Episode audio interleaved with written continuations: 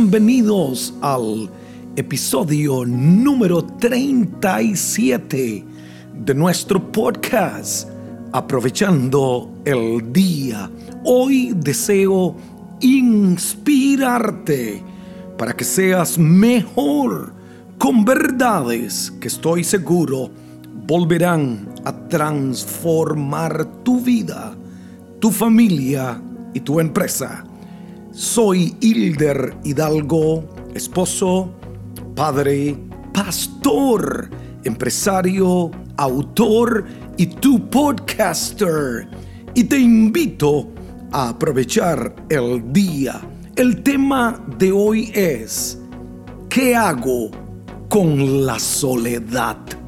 Hay personas que temen quedar solas tienen pánico, escúcheme bien, al rechazo.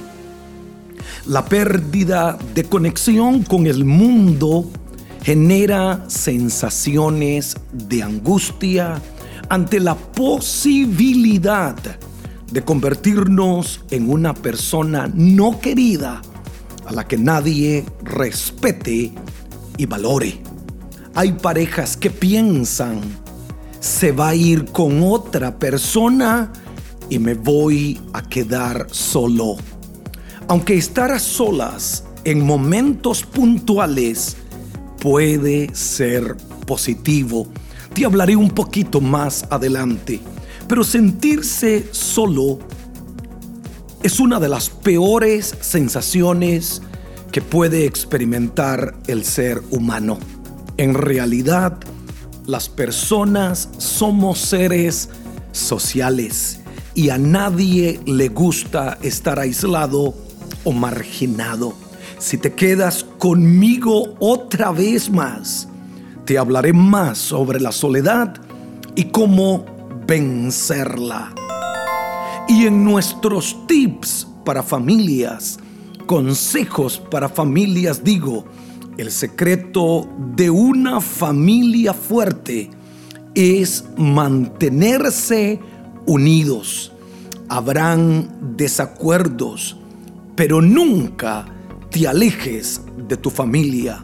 Y te invito a conseguir una copia de mi libro El ADN Espiritual en mi página hilderhidalgo.com te ayudará a ser un buen padre y amar a tus hijos. Entremos en el tema ¿Qué hago con la soledad? Un estudio de la Brigham Young University descubrió que el sentimiento de soledad, incluso, escúcheme bien, incrementa el riesgo de muerte en un 26%. Este porcentaje aumenta en un 32% en los casos de aislamiento social. A veces no valoramos a la gente que tenemos a nuestro alrededor hasta que los hemos perdido. Lo peor de la soledad es que nos trae cara a cara con nosotros mismos. Hay personas que temen pasar un rato a solas consigo mismo. Hay personas que aún rodeado de otras familias, amigos, aún así se sienten solos. ¿Podríamos sacar algo bueno de la soledad? Mi respuesta es sí. Estar solo es una oportunidad de conocerse a uno mismo. Cuando estamos a solas, podemos llegar a conocernos. La soledad es un buen lugar para encontrarse, pero uno muy malo para quedarse allí. Está bien pasar un rato solo, pero no es bueno estar allí mucho tiempo. Quizás nos damos cuenta de cómo somos y qué podemos cambiar.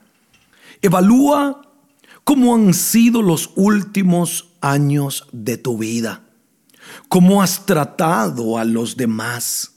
Y si tienes que corregirlo, hazlo hoy mismo. No esperes para mañana. Hay una diferencia entre estar a solas y sentirse solo. Escuche esto. Hay una diferencia entre estar solo y sentirse solo. Son dos situaciones totalmente diferentes. Alguien puede estar a solas sin sentirse solo. Y también se puede sentir solo en una habitación llena de gente. La soledad se puede resumir simplemente como un estado de ánimo. También se refiere a una emoción provocada por sentimientos de separación de otros seres queridos. La partida de un ser querido puede crear soledad. Un divorcio puede crear soledad. Cuando los hijos se van de la casa, puede crear soledad. El ser humano no fue hecho o diseñado para estar en soledad. En Génesis se relata cómo Dios mismo, luego de crear al primer hombre, dijo estas palabras, no es bueno que el hombre esté solo. Haré una ayuda adecuada para él. Entonces el Señor Dios hizo una mujer y la presentó al hombre. Yo digo que la primera necesidad que tuvo el hombre fue necesidad de compañía. Las personas religiosas, temerosas de Dios, no se sienten solas cuando piensan en lo divino, en lo espiritual. Nada separa tanto al ser humano de la presencia de Dios que el pecado. Y es allí, digo yo, donde comienza la soledad. El hombre intenta llenar ese vacío y soledad existencial con lo que éste cree, de manera alternativa, que puede satisfacer su interior. Hubo momentos en que Jesús se retiraba a lugares para estar a solas con Dios. Dice Lucas capítulo 5 versículo 16, a menudo Jesús se retiraba a lugares donde podía estar solo para orar. Quizá haya momentos en tu vida de soledad, pero nunca permitas que la soledad se apodere de ti. Puedes estar solo, pero no aún así sentirte solo, porque Dios prometió, y yo estoy con vosotros todos los días y hasta el fin. El maestro se retiraba a lugares apartados, solitarios, donde el Señor Jesús iba a estar a solas pero no porque se sintiera en soledad, sino que lo hacía con un propósito, llenarse de Dios, hablar con Dios. Quizá hasta en ese tiempo Dios le mostraba las cosas que acontecerían durante el día o al próximo día siguiente. Pero cualquiera que sea la causa de la soledad, el ser humano de hoy puede experimentar, escuche qué hermoso, puede experimentar sanidad completa mediante la comunión y el consuelo que solo se encuentra en Jesucristo. Quiero darte tres consejos. Primer consejo, para vencer la soledad, acércate a Dios. Con Él nunca te sentirás solo aunque esté solo.